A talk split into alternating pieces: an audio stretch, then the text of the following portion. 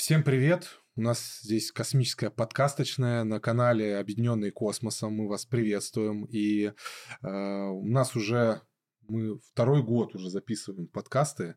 Э, у нас было очень много уже, два, больше 20 гостей. И э, у нас сегодня очень интересный гость. Э, э, Леонид Еленин, э, астроном, научный сотрудник Института э, прикладной математики Келдыша. И, ну, у меня очень такой важный вопрос, он меня мучает уже, ну, всю жизнь меня мучает. Вот я по гороскопу близнец. Так. Вот, э, а эм, асцендент у меня в весах, но ощущаю я себя водолеем. Вот как вы, как астролог, можете мне посоветовать, э, что, ну, что можно делать с этой ситуацией? Вот ощущаю себя неполноценным немножко. Да, бывает. Во-первых, всем большой привет. Рад, что меня ребята пригласили. Как видите, сразу зашли с козырей. Да. да. Ну, вы специалист. Я специалист, по, конечно, по звездочкам. Вот. Поэтому, ну, на самом деле, могу сказать так, что вот кем ты себя ощущаешь, тем и будь. Вот я, допустим, ощущаю себя астрономом, да, и я абсолютно спокойно отношусь к астрологам. Вот когда меня пытаются как бы вот узнать мое мнение. А, то есть вы астроном? Да, я астроном. То есть, я, мы как бы. Ну, на самом деле, на самом деле, да, то есть если вы ну посмотрите ну... историю астрономии, то астрономия на протяжении сотен лет шла об руку с астрологией. То есть Тихо Браги, он был вот астрономом и астрологом. Да, да, не да. да. Не того позвали, да. Ну ладно. Да, но не да. переживай, я не силен в астрологии, но водолеем я тебя ощущаю. Хорошо, ну все. Я, если что, я не близнец, а водолей. Все. А, ну, Леонид, как бы все шутки шутками, но а, люди же верят этому верят в астрологию, верят, э, и я думаю, что и тебя очень часто донимают, да, то есть... Часто э, спрашиваю, да. И все-таки, э, ну, как так мы между собой поговорили, что ты не воинствующий Абсолютно. противник астрологии. Вот все-таки то, что люди в это верят, это промах образования или это что вообще, как ты считаешь? Ну, частично, наверное, да, потому что астрономии долгое время не было в школе вообще. А в мое время в конце 90-х годов. Я закончил школу в 98-м. У нас астрономия была в 11 классе, но, опять же, вся астрономия была в таком формате, что я тогда уже увлекался астрономией, поэтому я приходил на урок, э, рассказывал очередной свой реферат. Это был все. бенефис. Э, да, это был Еленина бенефис одного человека, да, да, да, да. То есть мы один урок мы писали вот эти абсолютно бессмысленные контрольные по астрономии. Угу. А, вот. Абсолютно бессмысленно. То есть, на самом деле, астрономия настолько интересная, загадочная, красивая наука, и так можно увлечь детей, а вот у нас, по крайней мере, в школе было абсолютно, то есть убивало весь интерес. Вот эти вот задачки абсолютно ненужные, какие-то знания каких-то констант, абсолютно ненужных обычному человеку. Могли вот. бы дать э, там больше эм, мироздания. Ты застал астрономию? Вот, когда У меня астрономия было два урока в конце 11 класса и все. То есть это типа вообще вшили, наверное, в курс физики такое да, бывает. это было что... по физике. Вот у меня тоже, у меня, то есть э, мне повезло, что моя учительница физики и учитель там, э, он там немножко вкрадывал, вкладывал задачки, но как таковой астрономии, конечно же, не Нет, было. у нас была отдельная астрономия, ввел учитель физики, но для ну, него да. это э, были просто дополнительные часы, то есть никакого интереса не было, поэтому я астрономией увлекся сам через книги. Угу. Ну вот это как раз это сильнее, значит, будет связь человека, если он сам увлекся, да, конечно. может быть сильнее. А есть понимание, вот э, астрономия же штука такая достаточно теоретическая. Если ее преподавать сейчас в школе, а в школе сейчас тенденция там больше на практику, на проектную деятельность, что можно делать у нас, у нас по астрономии? Вот, на самом деле практика по астрономии, даже если телескоп стоит, какой-то маленький телескопчик, там недорогой телескопчик, э, может быть даже не телескоп, а цифровой фотоаппарат, да, с там, длиннофокусным объективом, а, можно, допустим, заниматься изучением переменных звезд. Это uh-huh. можно делать в Москве. Я знаю, что с, есть... С, с нашим свечением? Да, да. Ну, конечно, естественно, что вы будете изучать давно хорошо изученные переменные звезды.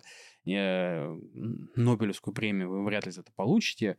А, но посмотреть, как действительно какая-то звезда да, меняет свой блеск со временем, прописать эту кривую блеска, мне кажется, это очень интересно. И действительно, а, ребята увидят, как вот все это работает, что звезды это, по сути, живые объекты, которые рождаются, да, живут, умирают, а, меняют там свой блеск. Ну, то есть практические светимость. задачки есть для того, Конечно. чтобы вызвать интерес. Можно просто посмотреть, как, допустим, движется астероид по небу, да, снять несколько mm. ночей, зафиксировать его положение и даже попытаться там простейшими какими-то математическими... Да. Вот об этом мы чуть позже поговорим, потому что как вот это движение отследить, это... я, кстати, помню, что не... даже были такие новости, иногда вкидываются, ну, как бы они проявляются среди толще э, бессмысленных новостей в нашем эфире, да, то есть, что дети на занятиях есть какие-то такие алгоритмы, ну, алгоритм, я имею в виду методика, да, по которой можно эти переменные звезды открывать, и они даже да. имена там, да, им присваиваются как-то. Но они не имена присваиваются, они э, присваиваются им обозначение переменных звезд, там, да, определенное.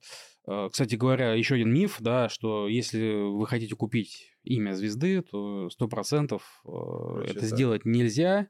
Кидалово. Это кидалово. Если вот вам предлагают купить сертификат на имя звезды, это 200% кидалово, mm-hmm. потому что это так не работает. Единственный объект, который можно назвать, точнее предложить имя, это астероиды. Астероиды mm-hmm. я как первооткрыватель могу предложить а, рабочей группе а, по именованию малых тел Солнечной системы какое-то имя. Они посидят, их там порядка 10 человек, и вот они должны единогласно... Международное, да? Международное, да. Я не знаю, там всегда были представители ИПА, это Институт прикладной астрономии из Питера. Как сейчас, не знаю, а, но это, в принципе, международная группа, они должны единогласно это принять.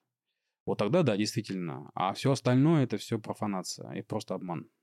Но получается, все равно за астероидом будет закреплено какой-то каталогизированный номер. Номер и, плюс... имя, да. Но это имя, оно будет прописано во всех официальных каталогах. То есть вы туда заходите, и там будет номер, естественно, и будет имя. Отлично. Астероид имени Овчинника угрожает Земле. Да. да Подумай об этом. Я помню мем был, типа ураган Иван летит на, да, там, да, над Америкой. Там Иван, реально да. Иван с турецкого отдыха такой лежащий, как бы, там показывает. В школе у нас еще такой был. Ну вот э, по увлечению, да, то есть немножко о тебе поговорим. То есть это э, увлекся астрономией, это книжка, да, то есть которой ты сам заинтересовался, начал изучать. Почему Московский авиационный институт? Ты выпускник МАИ, да, авиационный да. институт. Э, как, где астрономия, где МАИ, и как вообще вылилось это Ой, это все далеко. И вообще мой путь в астрономию, я не профессиональный астроном в том плане, что я не получал профессиональное образование по астрономии. Вот. Можно, да, стать астрономом, не имея Ну, опять же... Или будут не так относиться? Э, относятся, конечно, не так, потому что у нас в стране, ну, хорошо, это плохо, я не буду сейчас это обсуждать, важна, бумажка. У тебя есть бумажка такая, железобетонная бумажка. Значит, ты астроном. Значит, ты астроном. Если даже ты ничего не открыл, ничего, ну, такого не сделал, ну, вот у тебя есть, как бы, ты астроном. Поэтому на Западе, кстати говоря, по-другому. Там все-таки вот все мне пишут, да, что я там PhD, доктор, потому что они не, ну, не думают, что вот PhD я, это, типа, на нашем, это кандидат, кандидат наук, наук, да? да. Вот. Потому что, ну, думаю, что раз столько всего сделано, то как-то все это по-другому, да. да. Ну вот, поэтому у нас все это немножко не так. А, путь был тернистый долг. Я, в принципе, в 98 году, когда я поступал в МАИ, я... Это факультет радиоэлектроники был, да? Да, радиоэлектроники. Я, да, четвертый. Я не хотел а, становиться астрономом. Я увлекался астрономией, но не хотел быть астрономом. Но mm-hmm. я думаю, что 98 год, всем понятно, что почему я не хотел быть астрономом. Да, и, там и я хотел быть вообще. программистом. Угу. И опять же, все понятно, да, так сказать, айтишником, как сейчас говорят. И поэтому я поступил на четвертый факультет, 403 э, кафедра, э, электронно-вычислительные комплексы, и вот там было программирование, и в целом я стал программистом, и сейчас а, ну, на самом деле, большинство астрономов, это как и связь. большинство ученых сейчас, это они программисты, потому что ты пишешь всякие там моделирования программы и так далее, процессы и так далее, так далее, так далее. Поэтому... То есть астроном, который был даже, скажем так, лет 30 назад или 40, и астроном сейчас, это разные астрономы. Да, абсолютно разные астрономы. Совершенно разные вещи. Вот это для меня, конечно, тоже, на самом деле, инженеры, конструкторы. То, что раньше меняется. ты только чертишь, раньше ты чертил и проводил расчеты. То есть программирования как такового не было. А сейчас, время, а сейчас тоже, без ну, этого не можешь. без этого не можешь. Да. Вот астроном, а, мне кажется, примерно то же самое, потому что а, есть определенные пакеты, как и да, у инженеров, но часто бывает так, что вот этот не очень устраивает пакет, здесь Нужно вот этого нет, и хочется вот что-то скомпилированное, адаптированное по твоей задаче. И ты либо на базе что-то делаешь, либо сам разрабатываешь. Ну, допустим, да, вот у меня система управления телескопом удаленным, да, роботизированным, она полностью написана мной одним человеком вот это все работает. Так, вот к этому вернемся. То есть э, это телескоп за рубежом, да, где-то стоит? Или Нет, это ну у сейчас у нас стоит и в Горном Алтае, а. в поселке Мульта, и я управляю телескопом в Монголии, недалеко от Улан-Батора. Угу. Все западные удаленные телескопы, естественно, давно закрыты. А если говорить про IT-сферу, понятно, что это расчеты, а обработка снимков как-то применяется? Такая, да. То, что называется большими данными? А, да. Зрение. У нас э, в целом весь комплекс, то есть это планирование наблюдений, составление наблюдательных планов для каждого телескопа, а, проведение этих полуавтоматических или полностью роботизированных э, наблюдений а, обработка кадров – это все свой софт. Ну, допустим, по обработке кадров это не мой софт, я пользуюсь там угу, софтом уже, да. коллеги, да, но это опять же тоже наш софт. Но это что... ваши, в команде вашей. Да, да, да, то есть у нас есть как бы большая команда, да, которая э, частично кто-то делает одно, кто-то делает другое. Поэтому вот как-то так. А вот если, то есть, да, вот мы сейчас сравнили астрономов в разные годы, да, вот а как ты сейчас, э, ну, все-таки вы люди науки, то есть я к науке там, мы, ну, мы с Яном точно не люди науки, то есть мы там где-то э, рядом, то есть либо инженерные, да, то есть либо образование, а вот наука, как считаешь, вот сейчас и, например, 20 лет назад, то есть когда ты выпустился из института, это сейчас разная наука в нашей стране? Да, конечно. Я какую сторону? В ВПМ работаю с 2009 года. Так что какой-то стаж уже есть, и, конечно, все сильно меняется в лучшую сторону не могу еще сказать. То есть и финансирование идет, и, допустим, да, ИПМ может там закупать себе какие-то, какое-то оборудование вычислительное, да, технику и телескопы. А по поводу научных открытий у нас сильно скачок произошел, вот э, даже а... где вот в той э, части, да, того поля, где находится Институт прикладной математики. То есть... Слушай, я могу говорить только про наш сектор, да, наш сектор это мониторинг опасных ситуаций в околоземном космическом пространстве. Угу. Здесь мы занимаемся наблюдением космического мусора в основном, да, и у нас результаты, они в целом э, на уровне ну, топовых стран. Угу. Вот, допустим, да, то есть мы не занимаемся низкими объектами, низкоорбитальными, мы занимаемся в основном это геосонар. Низкоорбитальные в плане, то есть это что за объекты?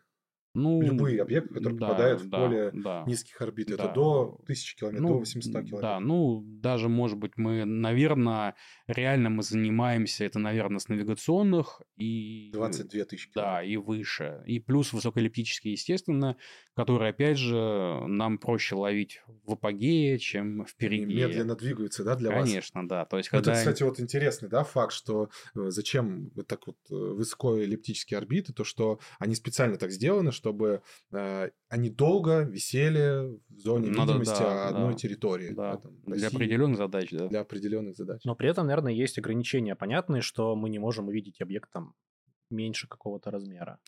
Да, ну частый вопрос. Эм, смотрите, нашими телескопами у нас, в принципе, не очень большие телескопы, потому что нам нужно большое поле зрения. Сделать большой телескоп с большим полем зрения – это очень сложно. Это должна быть э, сложная оптическая схема. Это мы умеем. У нас очень нетривиальные оптические схемы телескопов. А и... кто делает сейчас? Э, Лыткарина, нет? Э, Лыткарина делает зеркала, но Лыткарина все-таки мы для них, наверное, мелковаты. То есть мы делаем, а, допустим, вот Геннадий Борисов из Крыма, Крымская, тоже открыватель комет, говоря, он оптик, да, в Москве Анатолий Санкович. Это, в принципе, небольшие такие фирмы, но делают качественные инструменты. Опять же, небольшие инструменты, потому что, ну, ЗОСу, наверное, не очень интересно там зеркало 40, 50, 60 сантиметров. А, то есть у вас небольшие? У нас зеркала. небольшие, да. То есть нам главное а, баланс сохранить проницание, но главное для нас поле зрения. Поэтому и рабочие лошадки там 40 сантиметров телескопа, сверхсветосильные. А, и в целом мы, если говорить про ГСО, геостационарную орбиту, то мы ловим там мусор до 10 сантиметров в диаметре. До 10 вот, До 10 сантиметров, да. Ну, раз мы за, за, уже начали телескопы, да, то есть э, такой вот самый обывательский вопрос, реально ли открыть, э, ну, скажем так, провести открытие, да, типа, кометы, астероиды с помощью ну, обычного телескопа. Я здесь сижу, значит, реально, да. Ну, я. Не, я имею в виду обычное любительское вот наблюдательное а, телескоп. Ну, в целом, да, если так вот положа руку на сердце, то, наверное, все наше оборудование, оно в целом любительское. Если а. брать мировой уровень, да, ну, смотрите, у нас телескопы там диаметром 40 сантиметров. А американцы наблюдают на телескопах там 1,6 метра, 1,8 метра. А, я думаю, что у них крышка от главного зеркала телескопа стоит примерно столько же, сколько у нас угу, один есть... телескоп с обвязкой со всей, да. Поэтому оно профессиональное, тяжело, потому что, ну, оно может. тяжело, да, поэтому главное, чтобы было, было желание. Вот у меня с 1997 года было желание открыть комету. Это вот желание меня привело в итоге через 13 лет я открыл свою комету. Да, это был очень сложный путь. Пробивать много приходилось, чтобы открыть свою комету. То есть, ну, да. Э, ну, так... Когда я захотел ее открыть, я для меня это была такая мечта, вот как я сейчас, допустим, захотел бы, ну, конечно, я бы не захотел, но, допустим, куда-нибудь высадиться на Ганимед. Угу. Вот. Потому что я не хотел становиться, как я сказал, астрономом. У меня не было никакой техники. Я жил в Москве с этой засветкой. Поэтому Засветка, да. такое желание абсолютно гипотетическое, какое-то абсолютно отстраненное от реальности. А, но я для себя в 2007 году открыл удаленные телескопы. В России тогда их вообще не было. В России, в смысле, никто ими не пользовался? Никто да? их не создавал. А. То есть это нужно было роботизация. Во-первых, это должен был быть хороший интернет в удаленных местах, да. То есть понятно, что мы, ты можешь поставить телескоп в Москве, и mm-hmm. будет хороший интернет, но в этом Там смысла не никакого нет. Поэтому нужно темное небо, удаленность от э, как бы населения и хороший интернет. Удаленный доступ это платная история? Э, я получил бесплатно. Ну, но, то есть нужно понимать, что я тогда это развивалось широко в США, и тогда появлялись такие обсерватории там, они были платные и бесплатные, и я получил доступ в обсерватории, который давал время американским школьникам. Угу. То есть вот как раз, да, а, то есть э, они изучали а, мне кажется, это отличный опыт. Это я понимаю, урок астрономии. Да, да отличный опыт. То есть они изучают э, теорию, и вот тебе реальный телескоп, да, но в целом он такой полупрофессиональный, стоит в хорошем месте, ты можешь изучать уже на совсем другом уровне те же переменные звезды, искать астероиды, не просто наблюдать яркие, давно открытые 200 лет назад, а искать астероиды, искать в том числе и кометы. Поэтому это был для меня опыт э, потрясающий, потому что это 2007 год, 2008 год, в России практически не было современных цифровых камер. То есть у нас получился такой провал. На все... Своих в смысле или вообще? Э, вообще нет, своих вообще не было. И практически не было покупных, потому что они были очень дорогие. Ну да. И э, когда я это все освоил, ко мне... Я тогда еще работал в коммерческой фирме, которая занималась не астрономией. И ко мне во время обеда приезжали преподаватели ГАИШ МГУ, да, это наш институт такой основной, который готовит астрономов. Государственный астрономический да, институт имени Штейнберга. И я им показывал современные методы обработки кадров цифровых, э, там, астрометрии, фотометрии и так далее, как это происходит. То есть у них был багаж фундаментальных знаний, mm, да. но не было а, понимания, как это сейчас делается не на фотопластинках, угу. а с цифровым материалом. Вот. Для них это тоже толчком Для произ... них, да, безусловно. Вообще конкуренция большая за открытиями ну, То да. есть астроном с астрономом друг или ну, это конкурент? По- разному Не, ну, во многом, если ты занимаешься одной и той же темой, то конкурент, наверное, да. Ну, допустим, мы там с Геннадием Борисовым, мы конкуренты, но я к его открытиям отношусь вот честно, с большим. И как раз первое от его открытия я помогал оформлять. Угу. Потому что он открыл объект, а... А до этого ты уже открыл... А, а я, у меня уже было открытие, да, и я был в такой ситуации, когда вот я сижу и вижу новую комету, которую знаю только я во всем мире. Класс. А теперь что с этим делать? И я, ну, у меня получилось, да, но мне повезло, потому что если бы ты неправильно оформил и не туда отправил, такие случаи ты были. Ты потерял бы время. Ты потерял бы время, а открытие комит сейчас это очень такая конкурентная среда, Да, потому что, другой, да. потому что американские обзоры, они работают каждую ночь, они смотрят глубже тебя, дальше тебя, они смотрят больше тебя э, по площади за ночь. И э, их обогнать это... И с каждым годом это все сложнее. А какое место вот в этих открытиях, э, место Института прикладной математики? Или никак это не связано с деятельностью ИПМ? Нет, э, связано, потому что когда мы поставили уже свой телескоп, когда я пошел, то есть на работу ИПМ, Алтай, да, а, по сути, это был телескоп ИПМ, на Мгм. котором я наблюдал. Мы на этих телескопах отрабатывали вот эти вот роботизированные наблюдения. То есть у нас... Почему первый телескоп стоял в США? Потому что а, там была вся готовая инфраструктура. Плюс нам помогали создать роботизированный телескоп, Мгм. нас учили, как это делать.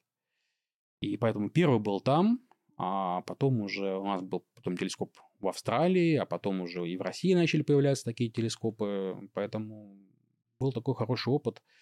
И ВПМ пришел, по сути, потому что наш отдел занимался обработкой спутниковых снимков и и наблюдений, а людей, которые вот уже готовы, они умеют делать астрометрию, да, это определение положения на небесной сфере объекта, там, фотометрию, определение там, изменения его блеска, Мгм. в том числе из этой фотометрической кривой можно там посмотреть, как он вращается, там, куркается он, там, син- стабилизирован он или не стабилизирован Вопрос, и так далее. Вопрос. а, То есть в ИПМ, в Институте прикладной математики, вы обрабатываете спутниковые снимки, я имею в виду, это какой-то аппарат, который смотрит, э, сканирует часть звездного неба, и вы это получаете? Или вы с- э, следите еще за, ну, за спутниками, за объектами вот этими? Ну, смотрите, есть два режима наблюдений. Небольшие телескопы, там, 20, может быть, 25 сантиметров. Это вообще маленькие телескопчики. У Да. них очень большое поле зрения. Они занимаются обзором. То есть они э, область ГСО осматривают много-много раз за ночь, сканируя ее и выгребая все объекты на, ну, такой средней звездной величины, то есть не очень слабые. А, Оттуда мы берем просто астрометрию, идентифицируем эти объекты и уточняем их орбиты. Давай кажд- скажем, что такое астрометрия. Астрометрия – это определение положения объекта на небесной сфере. Мгм. То есть Точные координаты. Точные да? координаты, да. То есть мы берем эти координаты, А фотометрия? это изменение блеска, Мгм. то есть ну, яркости объекта. То есть, а какую информацию фотометрия, астрометрия? Смотри, ну, астрометрия, понятно. Астрометрия орбиты Да. в итоге получаются, уточняем орбиты, поскольку это объекты, в том числе, допустим, высоколептические, они цепляют э, в перигее атмосферу, они, естественно, свою орбиту очень быстро меняют. она дышит, да, орбита, да. плюс есть объекты, так называемые, с большим соотношением площади к массе. Это то есть, такие э, маломассивные объекты, но с большой площадью, которые Такие кожухи, там всякие... всякая изо- там, э, изоляция. изоляция, да, и так далее, которая достаточно бывает яркая, она бликует. Ты ее замечаешь, но она давлением Капец, солнечного... 10 сантиметров, и это Да, видно, да? Давлением солнечного ветра она просто ее вот так мотает. Это очень сложные объекты. И орбита, которая была вчера, сегодня должна быть... То есть ты еще, Ад- скорее ад. всего, найдешь этот объект, но орбита уже изменилась. Если ты его, допустим, не наблюдал неделю, то ты его потерял. И вы эту информацию как-то вот вносите в какие-то базы данных? Да, у нас есть общая база данных. э, Она открытая для других научных ученых. Это сложный вопрос. А, ну. Э, Да, я не, не То знаю. есть ваша задача как бы Да, дать да, это, да, да, да, скаталогизировать, да, а дальше да. оно само идет.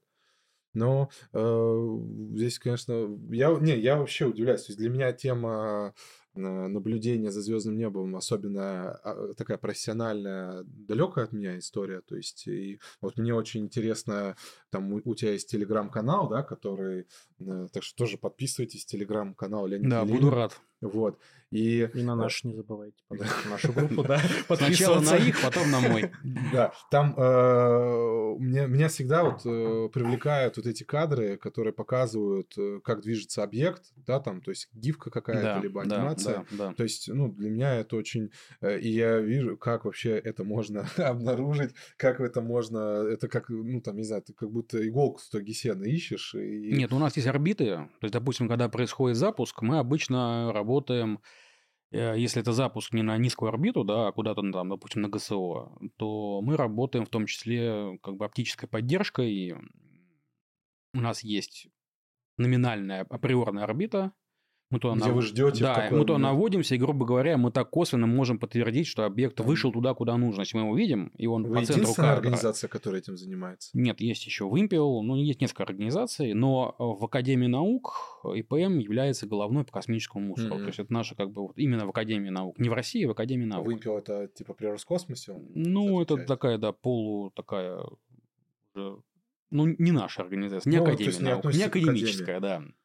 Вот, поэтому и плюс, конечно, самые классные гифки это когда э, включение разгонного блока. Да, вот это все очень любят. Мы когда всегда приезжают какие-то к нам люди смотреть на нашу работу, у меня прям заготовлена папочка. Вот это вот, да. Этот дул там фрегат, этот дул там тот-то, вот это и так далее. Это очень, красиво, да. Ты, ты видишь, как объект летит, он включает двигатели, да, ты видишь а, вот этот вот... Э, Шлейф, который... Плюмаж, да, вот, вот, выброса, да, и как э, объект стремляется вперед. Сейчас очень еще красиво. поговорим. Такой заключительный, наверное, по телескопам. А сам на телескопах этих обсерваториях э, Ян был? Ты точно был, да, на каких-то? Ну да. На Кавказе, на Крымская был и под Кисловодском на Шашлыкмазе. Ну, вот как раз а там ты, крупно. Ну, я тоже на многих был. Я был на БТА, и... Угу.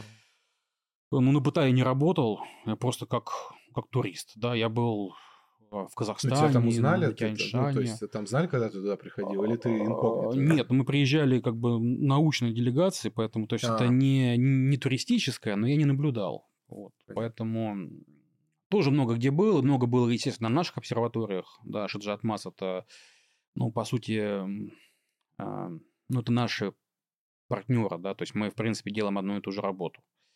Вот, и наши данные стекаются в итоге в одно и то же место, поэтому вот можно представить. Там тоже, в принципе, не очень большие телескопы стоят. Это то, что с Кисловодска. Кисловодск, да? У меня вопрос такой. А, э, очень, как это называется?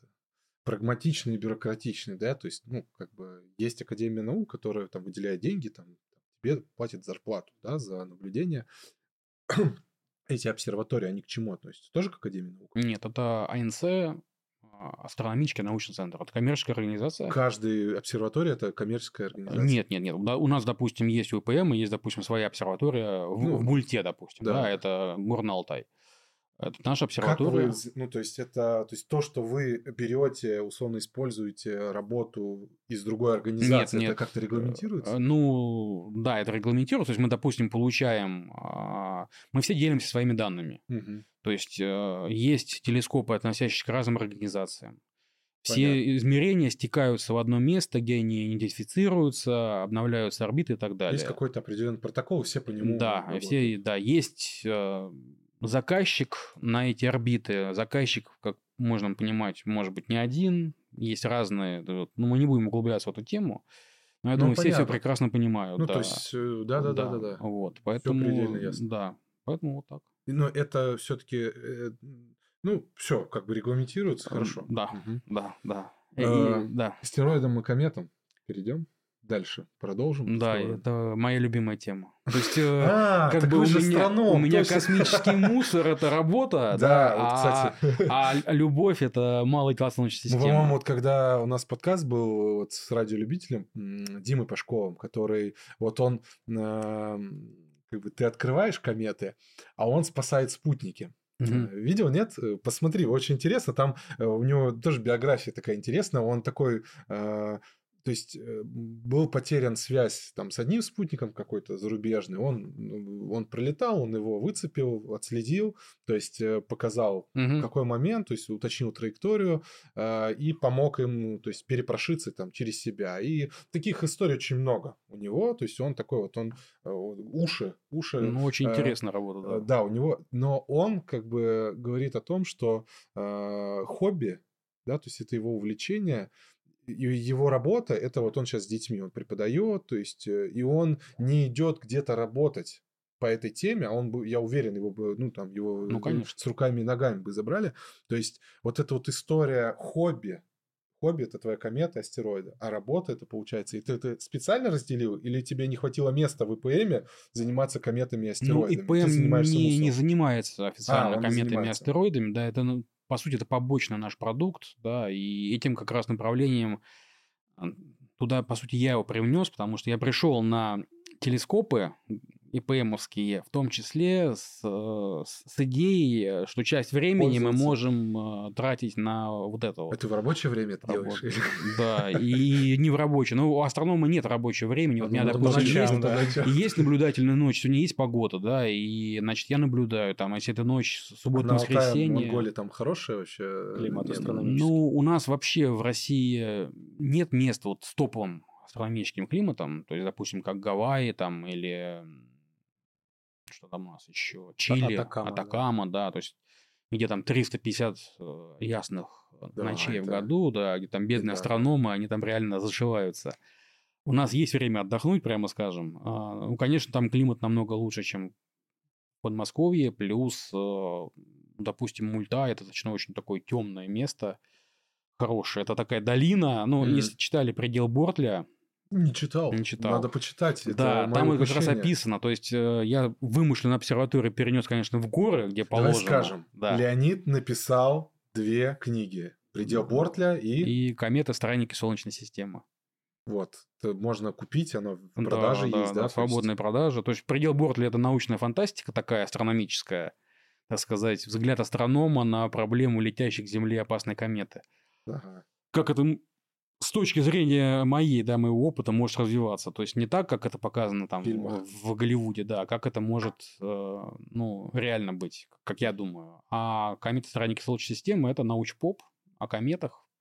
То есть больше научной информации подается в Да, потому что виде. последняя книга такая серьезная по именно кометам, которая была посвящена, то есть не одна глава, да, вот это вы всегда найдете. Любая книга да. по астрономии, есть глава астероид, есть глава кометы. Но это одна глава, там, три страницы.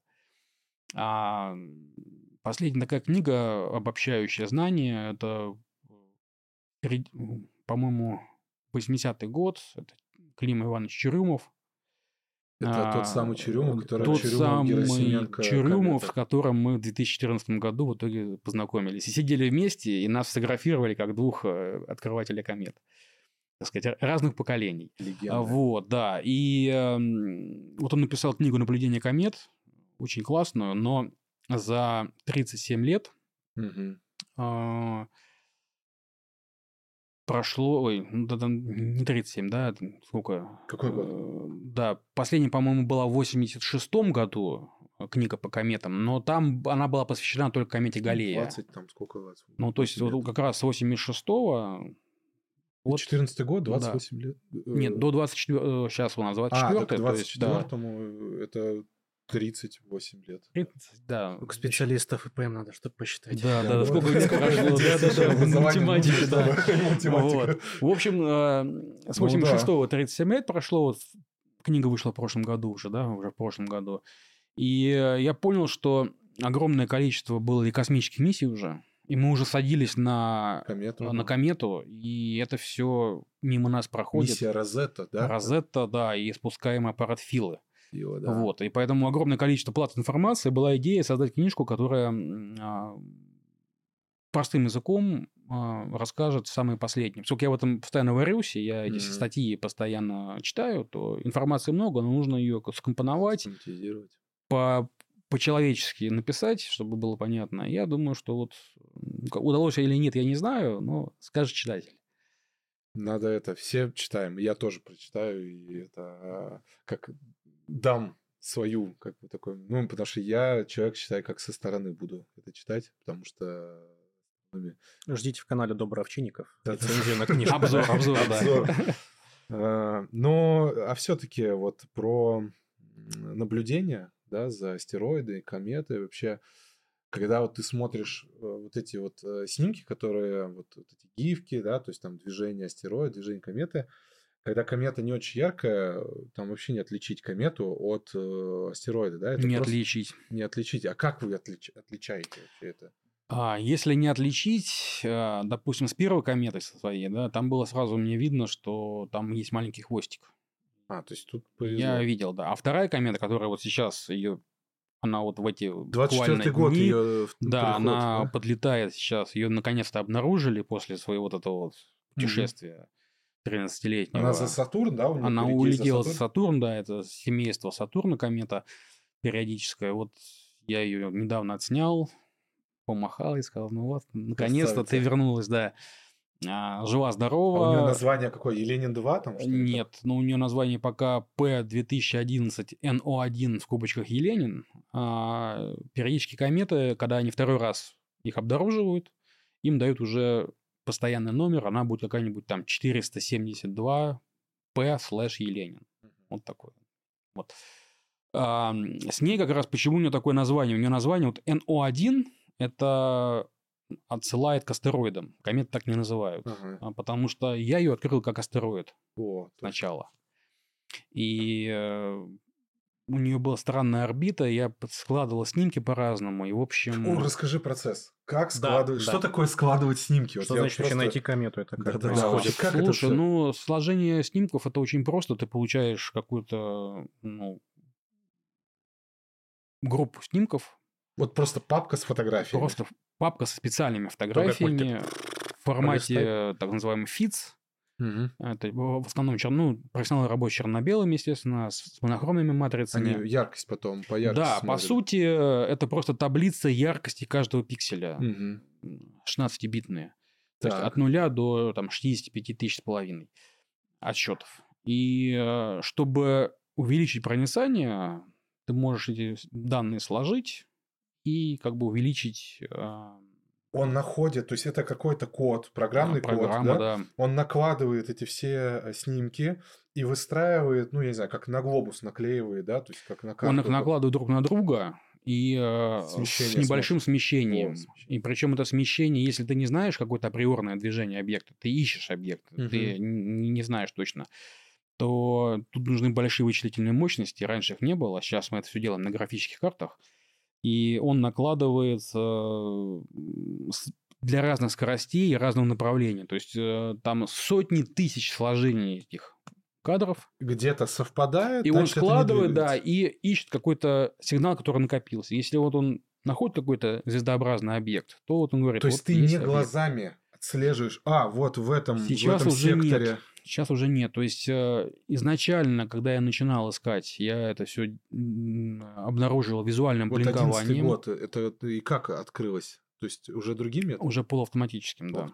То есть вот первый свой астероид 2008 года я открыл, вот просто у меня было, было три кадра, и они как у меня в зацикленном движении менялись, звезды остаются на месте, а астероиды, они чуть смещаются. Да, да. И вот ты увеличиваешь картинку там в 400 раз, и просто вот этот вот зацикленный мультик, осматриваешь огромное поле зрения, но тогда у меня было мало кадров, и я это мог делать. Сейчас, э, чтобы просмотреть данные за одну ночь, э, я буду работать месяц. Ого, то есть это такое да, опоздание это, получается. Да, поэтому это бессмысленно, потому что то, что я найду через месяц, Конечно, а, оказалось, что оно уже все открыто. Автоматика, она быстро это все Автоматика делает. делает это за несколько часов вот этот весь объем данных, и э, роль человека, поскольку автоматика, мы ищем объекты, которые а, практически неотличимы от шума. Mm-hmm. То есть, когда я показываю в лекциях и показываю принцип, а, то там яркий объект явно смещается, и мне говорят, ну а ваша роль какая? Вот все и так видно. Я говорю, ну понимаете, я вам показываю, как это все работает. Mm-hmm.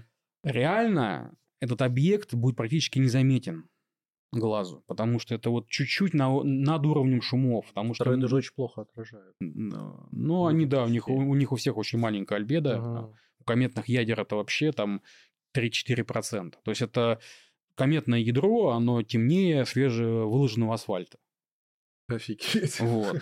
Поэтому... Неужели можно увидеть такое просто в телескоп любительский? Ну, опять же, да. То есть можно сложно, применяя всякие вот эти вот хищрения в виде сложения и так далее, так далее, так далее. А, а как можно массу, там, вот, размеры А это уже по орбите. Это уже по орбите. Так, да? Э, как орбита может... Ну, как ну смотри, орбита... если у нас какой-то объект проходит недалеко от э, какого-то другого там, гравитирующего объекта, допустим, комета проходит вблизи Юпитера, так, то Юпитер ее искривляет, искривляет, да, да а, мы есть... можем... А вот так вот, если ты наблюдаешь, он там никак, болтать... Никак. Мы по наблюдению, вот по той самой кривой блеска фотометрической, мы можем определить, допустим, период вращения объекта.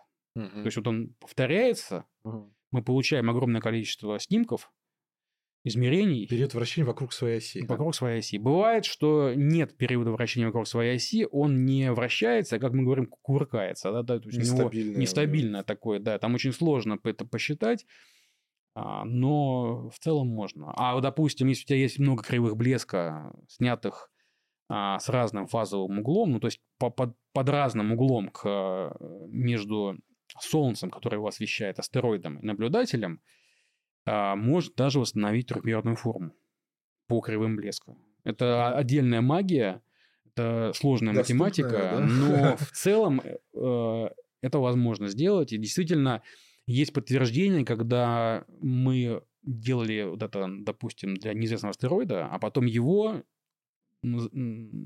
лоцировали радиотелескопами, получили, получали синтезированное изображение и сравнивали нашу модель с тем, что в реальности видно, и оно в целом совпадает.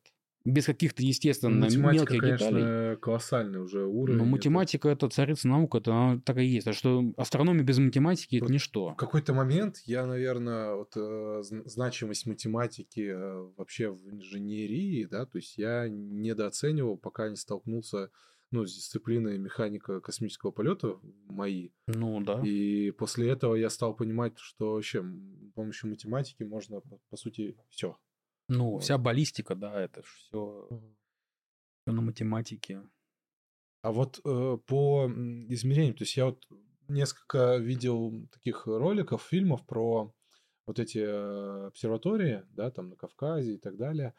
То есть там, оказывается, для меня, э, то есть я думал, что астроном разбирается типа в технической части телескопа, инженерной части. Оказывается, это операторы, это отдельные люди, да, то есть они могут быть даже не астрономы. Это они... на больших телескопах, допустим, да, если это БТА, конечно, там есть инженеры, которые, ну, допустим, на наших обсерваториях или обсерватории, где там стоят какие-то там метровые телескопы, то там есть астроном-наблюдатель который... Вот зачем там астроном-наблюдатель, если к нему можно дистанционно подключаться? Это сложный вопрос, допустим. Э, ну, обычно это используется как резервный канал. Допустим, для нас это одна из основных э, как бы, схем работы. На обсерватории... Вы с астроном-наблюдателем на обсерватории все равно есть люди, потому да. что у тебя может просто заклинить крышу. Да, да, и нужно почистить от снега. Это, инж... это инженерная, да, это, это оператор, инженерная да? работа, ага. да. Э, если все нормально работает, то я могу удаленно через ноутбук, через удаленный рабочий стол подключиться к телескопу, да. открыть крышу, загрузить на телескоп на его систему управления программу, запустить, и он всю ночь будет работать а я буду только получать там от него, что там все хорошо, или там остановился, там такая-то проблема. Mm-hmm. Тогда я захожу, если сам не могу решить, я, значит, связываюсь с э, местными нашими ребятами, которые помогают решить проблему. А, бывают, что если удаленного доступа нет, и обсерватория не очень большая. Передаешь координаты, просишь понаблюдать. Нет, туда приезжает э, и астроном, туда приезжают астрономы-наблюдатели, которые могут и наблюдать, угу. но и могут, если что-то сломалось, там ручками полезть и это, это исправить. Конечно, когда огромные телескопы, то там свой штат инженеров, которые занимаются, они не занимаются наблюдениями, они занимаются поддержанием То есть чисто сугубо инженерная да, работа. Да, да. А тебе самому было интересно э, работать э, на обсерватории? Ты, даже ты знаешь, нет, мне больше интересно. Мне как раз вот говорят, что я, получается, такой диванный астроном, как говорят, который э, мне интереснее обрабатывать данные, от, открывать там какие-то объекты, что-то такое обнаруживать, или там даже просто измерения получать, обрабатывать измерения, вот так далее. Вот так далее. А кому-то нравится вот возиться с телескопом, ему ну нравится ну, да, сам да. процесс. Поэтому он говорит, ну, в этом нет души. Я говорю, ну, к сожалению, так оно, наверное, и есть. Романтики меньше. Угу. Но беда в том, что если поставишь телескоп, допустим, в Москве, да, от него будет толку мало. Он у тебя будет красиво стоять, ты вот ты да. вокруг него будешь ходить, но научного толка мало. Поэтому если выбирать э, между э, телескопом где-то доступным или телескопом удаленным, но который может дать какой-то научный результат, я выбираю научный результат. То есть либо шашечки, либо ехать. Да. Я а, выбираю ехать. А вот для сложных телескопов есть специальные там, инженеры, которые следят за тем, чтобы он работал. Было да. ли такое расслоение у вас задачек по IT? Условно, что вот есть какая-то суперсложная задачка по IT, которую уже ну, своими силами не получается вытянуть, на каких-то специалистов привлекать? А, да нет, в целом тем, чем мы занимаемся, это и баллистика, да, то есть расчет орбиты, идентификация, все это у нас делается, ну и пусть не нами, но какими-то нашими коллегами, которые в нашей же кооперации работают. Mm-hmm. То есть такого, что мы отдаем полностью на аутсорс, в принципе, нет. Ну и опять же, институт прикладной математики, да, прикладная математика – это это наша специализация. Поэтому, если мы будем говорить, вы знаете, нам нужно где-то программу другую, то нас будет косо смотреть. Вы же, в принципе, для этого и созданы. А тут еще надо сказать, вот тут, э, я не знаю, видно ли э, экран, то есть ведь вы же видите, ну, как сказать, не теми же глазами, что мы Конская видим голова, опять же. Да. Но вы видите же, то есть э, черно-белое изображение, да. то есть вы космос не видите, так это же фильтры наложены на э, это вот не фильтры, связи. это обычно, ну, это профессиональная картинка, скорее всего, поэтому профессиональное такое астрофото, да, вот красивое, это когда один и тот же объект, он снимается на а, монохромную камеру, да. но перед камерой меняются светофильтры, да. Да, да, да. То есть не фильтр в смысле, как в, в, ну, в запрещенной сети ты набрасываешь да, да, на... Да, да, да. Ну, нормальные а, фильтры, да, световые фильтры. Да, то есть ты снимаешь нескольких там, грубо говоря, зеленый, там, RGB, да, красный, зеленый, синий, и потом ты их смешиваешь, и вот у тебя получается вот такая вот прекрасная То есть картинка. даже и когда ты ведь... Э, блин, я вот тоже редко в телескоп смотрю. Нет у меня нормального телескопа. То есть же в телескоп ты смотришь, ты видишь... То есть тоже это же, по сути, черно-белое, да? То есть ты... Глазами, да. Глазами. Глазами очень сложно. То есть это должно быть очень темное небо, чтобы ты какие-то намеки на цвет... Это реально, но очень сложно. Но не в Москве. Ну да, в Москве не получится. Давай про комету еще. Вот, э, Ян, ты наблюдал комету вживую? Я вот я забыл, надо было мне спросить, то ли у мамы, то ли у отца. У меня есть ощущение, что мы стояли на балконе, и мы видели... Какой да, год? Э, ну, где-то вот, наверное, мне было тогда лет 5, 97-й какой-нибудь такой, 96-й ну, год. Да. Вопросов э, нет, я тебе э, навангую, что это была за комета. я больше чем уверен, так как нету этому доказательства того, что вот мы стоим с братом, с мамой и смотрим на комету, у меня есть ощущение, что это есть такой эффект, когда э, событие, которое с тобой не происходило, накладывается типа чьим-то рассказом. Воспоминания. Ложное воспоминание. А, и я, с одной стороны, меня это какой-то трепет вводит, как мы с братом, и как красиво мы с братом и с мамой стоим и смотрим и, э, на эту комету, а с другой стороны, то есть я не знаю, то есть я в здравом уме, да, скажем так, в здравом уме, я не видел комету. Э, вот э, наблюдение кометы, которую ты открыл, ее же не было видно, да? То есть э, в первые разы ни одну, ни вторую. Глазами нет. Глазами нет. нет. Первая шла, в принципе, к тому, что она должна была быть видна в максимуме блеска невооруженным глазом, но она, к сожалению, разрушилась на подлете а, к, к Солнцу. Она была достаточно яркая, она была такая перспективная. Да, скажем, комета же, она состоит же из чего, что она разрушилась-то? Ну, кометные... Я никогда не слышал термина разрушение комет, я думаю. Кометные ядра, они очень хрупкие. То есть, они, э... это лед, да? Это камень и лед. Камень Причем лед. камень не монолит, а это вот... Пусть какие-то там. Да, огромные скалы, булыжники, между ними лед, который все это соединяет, цементирует. А, и поэтому а, средняя плотность кометного ядра примерно 0,6 грамм на кубический сантиметр. Короче, просто. Угу. Если мы берем большой бассейн и кладем туда кометное ядро, оно плавает. Угу. Понятно. Меньше плотности воды. Да, меньше плотности практически в два раза. Да. А, поэтому они очень хрупкие, и когда они пролетают, допустим, близко к Солнцу или близко к планете, допустим, к Юпитеру, он ее может просто, комету, кометное ядро просто разорвать, как это было в 92 году, когда комета Шумекеров Левия-9 пролетела в 15 тысячах километрах от э, облачного покрова Юпитера.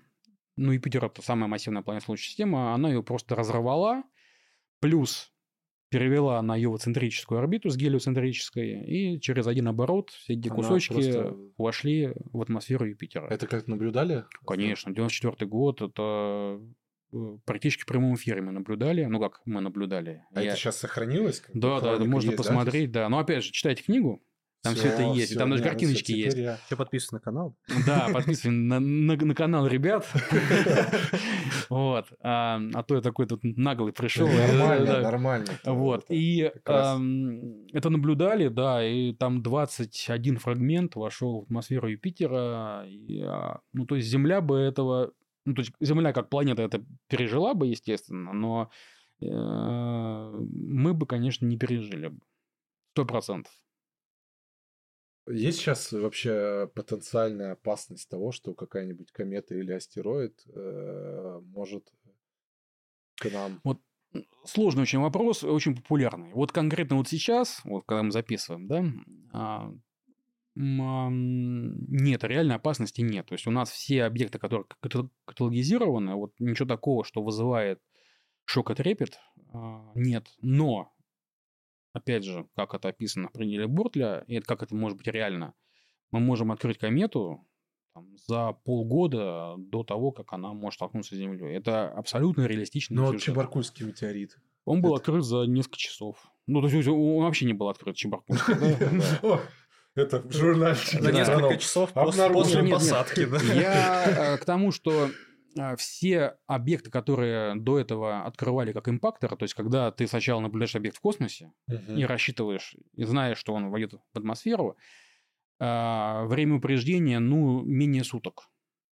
Чебаркульский не нашли, э, потому что он вообще летел со стороны Солнца. То есть, mm. Вот эта вот опасность, как вообще с ней бороться а, Часто всех шокирую на своих лекциях, пока мы вообще с этим бороться не можем. Потому ну, что... Ну, это спутники нужны, которые будут... Э, далеко. Смотри как бы со стороны на Землю, да. потому что вот это вот, если есть околоземные астероиды, которые обращаются внутри орбиты Земли. То есть они постоянно на небе близко от Солнца.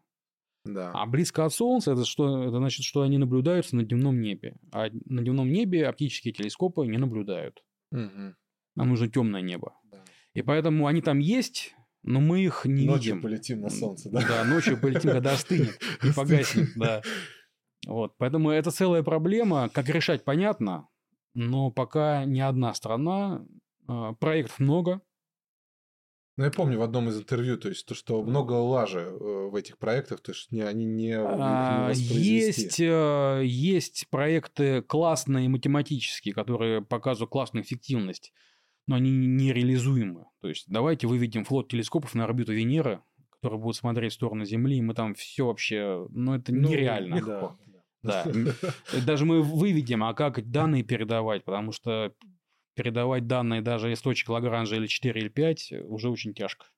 Ну да. А, вот. А там, а там объем будет такой данных, что мама не горюй. А, Следить за этим да, данных. Поэтому есть проекты, в том числе и в России, да, так называемый проект СОДА, э, система обнаружения дневных астероидов. Он реалистичный, то есть вешаем аппарат спиной, хотел другое, сказать другое слово, у нас к, можно. А, к Солнцу. А... У нас тут анекдот Саша Лазаренко рассказывал про ремарка. Можно. Можно, да?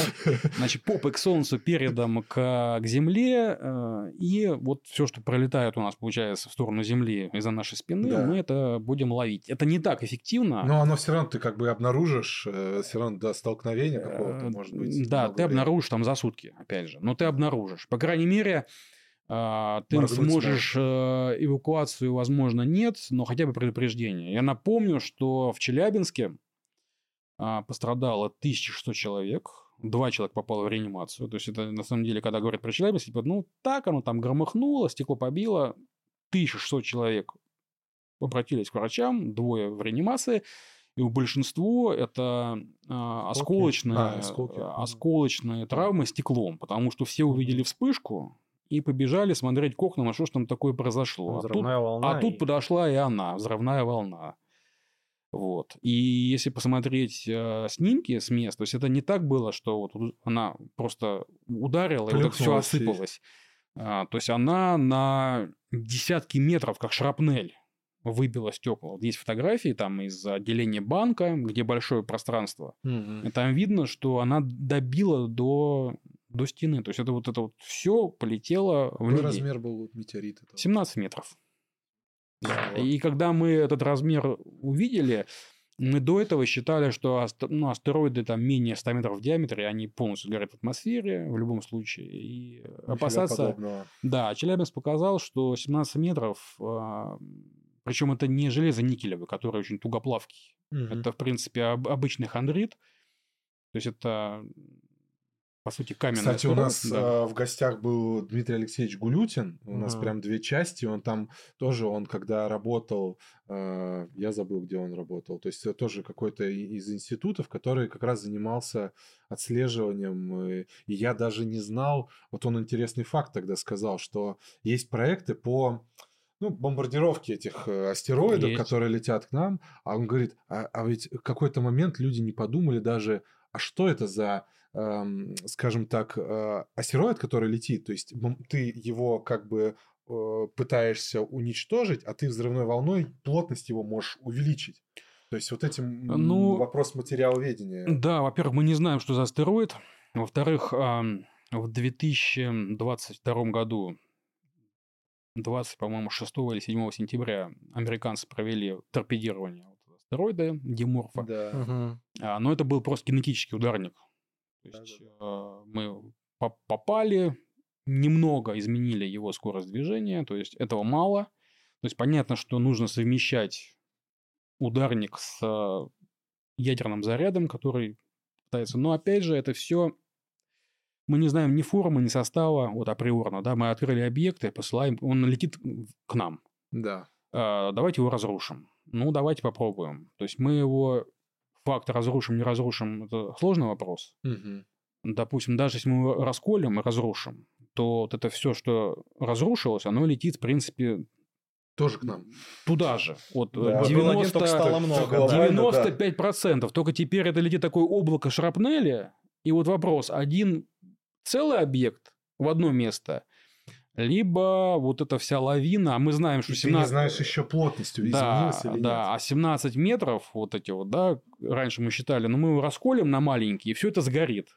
Да. А вот э, получается, что не факт. И тогда, очень, очень много. Если у нас будет 10 тысяч челябинских в, одно, в один и тот же момент, то это будет, конечно, тяжко. Не хочется об этом думать. О, да. Не, я помню, конечно, фильм не смотрите. Мне мира больше вспоминается, если честно. Ну, мир тоже, да. Но э, еще, кстати, интересный вопрос, э, да, то есть по астероидам, по различным таким вещам, это гражданская наука. Да. Э, ты сталкиваешься с ней как-то? Тебе вообще она помогает?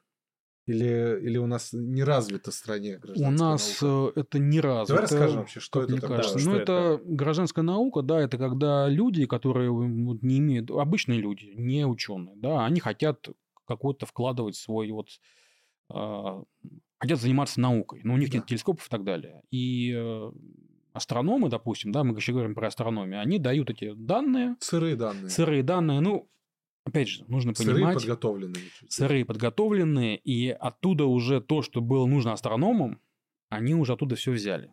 То есть а, никто вам не даст э, данные супер свежие. Вот, Потому что, типа, могут Вот, допустим, открыть. ребята, которые ищут на этих данных астероиды, это там уже они открыли все, что могли, и говорят, ну вот, если ну, вы там что-то еще, на- найдете, это ваше, но основное мы, мы, мы забрали. Прежним.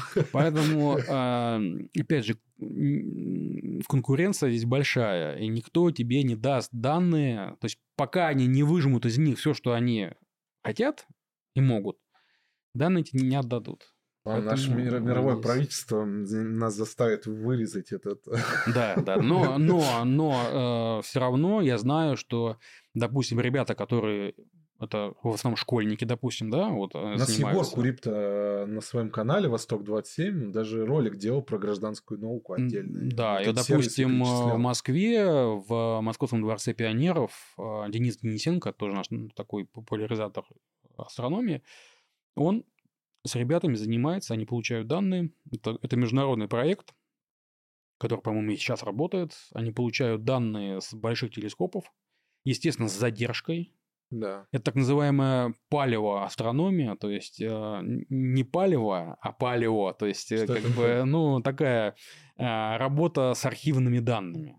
Вот, mm. то есть не супер, который то на что свежие. профессиональные астрономы не могут тратить свое да, время они не могут. Это. Понятно, что вот сейчас, вот до сих пор я часто об этом рассказываю, что а, вся автоматизация, нейросети и так далее, они а, выжимают из кадров, допустим, поисковых, да, ну, там 80%.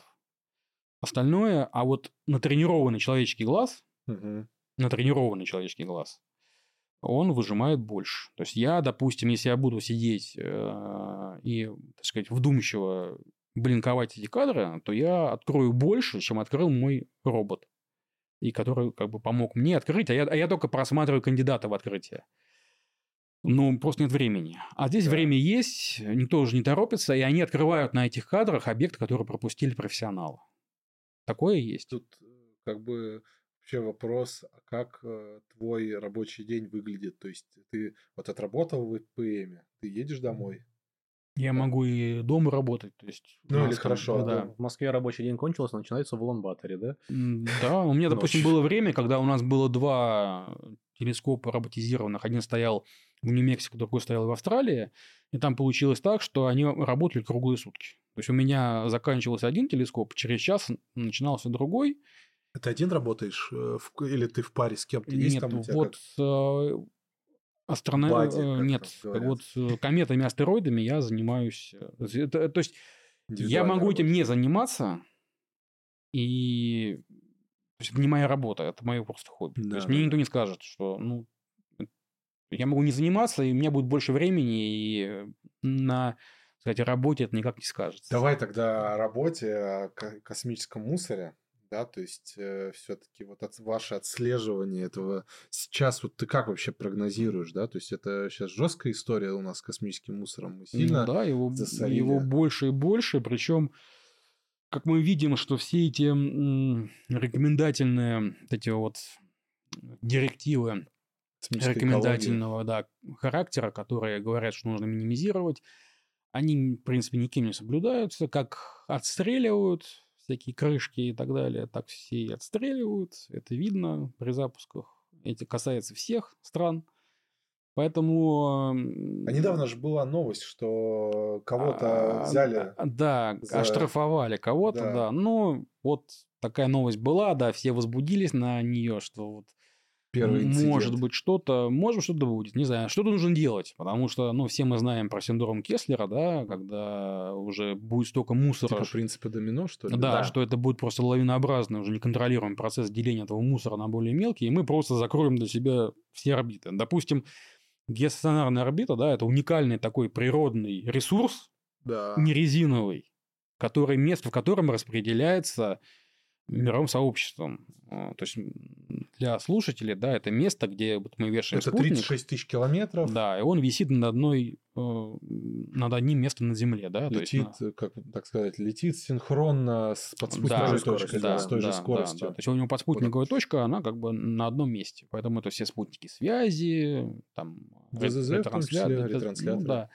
Вот, поэтому она не резиновая, то есть она вот чуть выше ты ее, допустим, поднял орбиту или опустил, у тебя начинается дрейф в ту или иную сторону. Поэтому это очень точная вещь, и она не резиновая. И если мы, мы там все замусорим, мягко говоря, то мы лишим себя этого. А если мы замусорим, допустим, всю низкую орбиту, просто будет облако мусора, то тут уже станет вопрос о безопасном выведении вообще в космос чего-либо. Да, в том числе и пилотируемых спутников.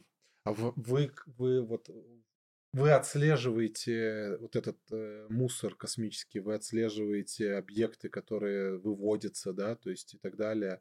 Э, вас об этом просит кто-то? То есть это зака- заказ, да? Ну, вывод это заказ, да, Роскосмос. Вывод это заказ Роскосмоса. Э, и вы, то есть, и вы как бы такое косвенное подтверждение успеха или неуспеха миссии. Ну, понятно, что у людей есть и телеметрия они принимают, да, у них, то есть, но а, все это вместе, да, у них есть какие-то свои там технические, радиотехнические средства, а мы, допустим, подтверждаем оптику. Допустим, мы подтверждаем оптикой. Вот недавно я из последнего Арктику М2. Да, видели. А, и я ее сопровождал. Даже есть э, картиночка там, как как раз РБ заканчивает свою работу. А, и мы, да, подтвердили, что отсечка РБ произошла, что объект на РБ целев... это разгонный, разгонный блок. блок, да, что объект на целевой орбите, потому что я навелся по, а, по орбите, которая у меня была, которую мне дали. Угу. И объект был точно в центре. Значит, он идет по номинальной орбите, и все хорошо. А вот движение вот этих а, объектов реально увидеть в любительские телескопы? Вот так вот э, ну, глазом?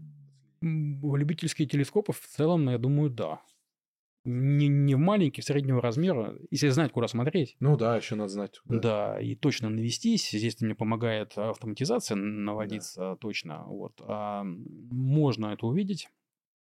Ну, вопрос тогда с этим космическим мусором все-таки, особенно это очень сейчас актуальная тема стала э, аварии с кораблем «Союз» и «Прогресс», которые были, да, но вот э, мы, когда вот подводили космические итоги года на канале, то есть мы еще и показывали, что у нас на станции повреждены солнечные батареи, этим изрешет, изрешетены космическим мусором. А на, это высота 450 километров. Mm-hmm. У нас манипулятор, э, канадский манипулятор, mm-hmm. у него пробит? Э, пробит он. То есть э, все как бы шутки шутят, что да. как бы там, как это у русских там вот это все просверливается и так далее. То есть э, это реально проблема. То, что там совпало, не совпало в одно место, не в одно место, это уже вопрос второй. Мы просто видим ситуацию, что э, и а и Space Shuttle возвращались каверными. Э, этот э, корабль э, Crew Dragon или грузовой Dragon с кавернами возвращается в теплозащите. То есть эта проблема, она как бы явно актуальна. Да, она и есть. там у вас, наверное, работы будет каждым разом все больше и больше по отслеживанию да. этих объектов. А у нас же еще, наверное, это отслеживают и э, эти, как называется, там краснознаменские у нас, наверное, это отслеживают, да? Вы с ними как-то взаимодействуете, и вы им передаете данные, или это закрытая тема? Мы передаем данные, в обратную сторону, конечно, нет. Не, в обратную. Да. Лучше не надо. Сами понимаете, да. А, ну, то есть вы тоже помогаете. Ну да, но опять же, мы занимаемся высокими орбитами. То есть мы вот... А кто занимается низкими? А, низкими занимаются люди в погонах. Все, понятно. И при этом вы же не видите объекты маленькие, меньше 10 сантиметров. Не видим. И 10 это, ну, мы так условно, говорим. Условно. Ну, то есть на мы деле в целом можно. Вот такой объект. Опять же, мы не знаем, да, мы считаем из э, какого-то среднего альбеда, то есть отражающей способности, мы не можем точно, мы не, мы не видим мы не видим э, физический объект. Мы просто видим его блеск uh-huh. вот на этой э, дистанции от телескопа и говорим, что вот если аппроксимировать сферой э, с таким-то отражением, то вот это может быть сфера там 10 на 10 сантиметров. Поэтому это может быть какая-то пластина какая-то uh-huh. там, да, которая, вот, допустим, бывают объекты, вот обсерватория обнаружила э, космический мусор посчитали орбиту первоначальную, другие наводятся, нет объекта. Привлекаем больше телескоп, нет объекта. Потом этот объект находит маленький телескопчик. Оказывается, это такая пластина, которая, если поворачивается к нам ребром, ага. ее вообще никто не видит. Ага. Как только она поворачивается плоскостью, ее видят все. Она светит, отражает. Конечно, как же тяжело это сейчас все отслеживать. Да, да, да, И получается, что даже можно какие-то вещи реально, то есть ты для того, что если бы ты раньше как бы выводишь, смотришь, отслеживаешь астероид, ты понимаешь, что ну ничего кроме астероида там не может быть, да, это реально какой-то засланец. А тут получается уже ты должен отсеивать все варианты, вот это вот пробираясь через да, вот эти да. кусты. Ну, с астероидами, проходишь... опять же, у них орбиты более стабильны. То есть, Потому что они далеко. Они далеко. И, и смещение медленное. Да, да, и там, там есть негравитационный эффект, так называемый эффект Ярковского, Йорп-эффект но их влияние на движение астероида ну, очень мало. И это целые научные статьи, когда эти эффекты открыли. То есть очень сложно, очень нужен точное измерение, чтобы их заметить.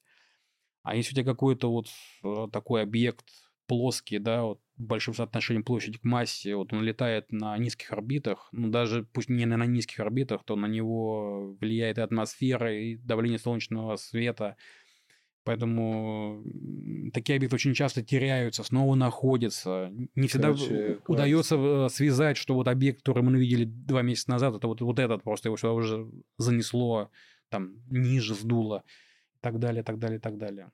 Тебе самому нравится вот это все копаться? Ну, это вот классная тема, классно? конечно. То есть я как бы занимаюсь тем, что мне интересно. То есть мое хобби оно в целом э, занимается моей, да, это моя работа. А поэтому... А если говорить про космический мусор, он же, наверное, тоже сильно влияет на то, как астероиды наблюдаются, потому что, наверное, портится статистика вот этого по блеску, э, ну, при фотографии.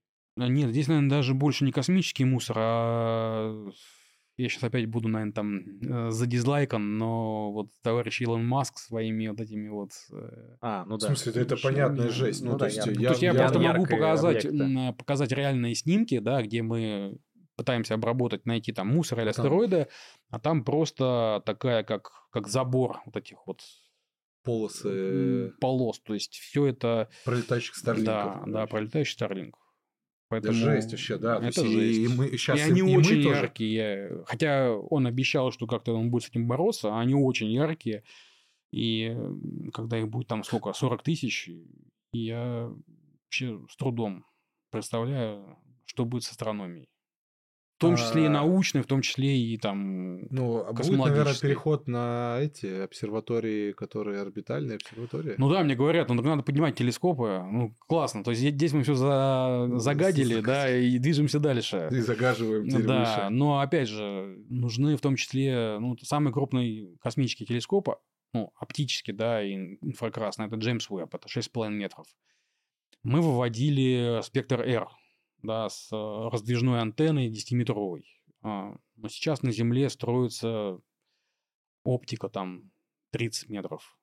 Ну, такое в космос вывести Тяжеловато. тяжко. Да. Поэтому, ну и в целом... Ну, разворачиваемые конструкции, конечно. Не, ну в целом это неправильный подход, мне кажется. То есть, как бы, э, мы говорим, ну, нет, мы все равно загадим все. Да, да, да, уже как будто да. мы смирились. А давайте на Марс переселимся. Там да, пока да, не загажено. Да, да, да, да, и там продолжим это. Ну, отличный вариант, да, отличный вариант. говорили, что он даже вот рассуждал э, на тему, что типа даже когда вот э, посадку ты совершаешь, а потом взлетаешь э, с Луны, то есть, ну, возьми, прибери с собой, возьми с собой этот э, модуль, на который ты сел, взлетно-посадочный, посадочный модуль, забери с собой. Ну, вот там американцы оставляли, и наши проекты тоже. То есть, ну, да. глобально мы как бы не дорабатываем в этом мышлении. То есть нам... И сейчас mm мы еще запускать будем эти э, орбитальные группировки, это сотни аппаратов. Ну, есть... на около Луны там пока еще не так все страшно. Ну, Но я говорю, мы, мы к этому хорошо. идем. То есть, да, мы. Я, я в том числе понимаю, что это прогресс технический, ну как теперь не пользоваться космосом. Но я не предлагаю отказываться, я предлагаю как-то более рационально к этому. То есть мы, допустим, на Земле к экологии постепенно начинаем э, там пытаемся уменьшить выбросы, там, да, ну, да. более экологичные там, автомобили и так далее, и так далее, выбросы предприятий, фильтра там, и так далее. В космосе э, пока это чисто декларативно. То есть все за все хорошее против всего плохого, но когда тебе говорят, слушай, мы сейчас будем делать сложную систему открытия телескопа, это надо, а вдруг она не откроется? Да, я даже не Давай знал, отстрелим. что так настолько, что типа даже крышки там... И потом скажем, что мы не знаем, что это такое, там около нас полетело. Вот. И все. Засранцы космические. А потом эта крышка в 8 км в секунду тебе влетает. Ну, и, если не в нас, то уже хорошо. Да. Оптимизм. Да. Ну, будем как бы да, будем, да, меньше мусорите. Э, да, в космосе, пожалуйста, меньше да, мусорите. Разделяйте да. отходы, да. Разделяйте отходы и, и разделяйте. Не мусорите в лесу, уже да. Отходы, там астрология, астрономия, разделяйте и Я надеюсь, что наш подкаст даст людям, многим, кто посмотрит, детям, там, школьникам, студентам, вообще возможность. Я для себя, ну, так, прилично узнал. А если я еще и книжку читаю, наверное... Нет, очень интересно, да. И вообще я считаю, что наша вот ролик, как бы, и ваша, и я этим занимаюсь недавно, популяризация, да, тоже старая что делать. Но это очень важно, потому что вот как раз вот молодые ребята, там, девчонки и мальчишки, очень здорово, если придут вообще заинтересуются, придут и будут э, ответственно осваивать космос.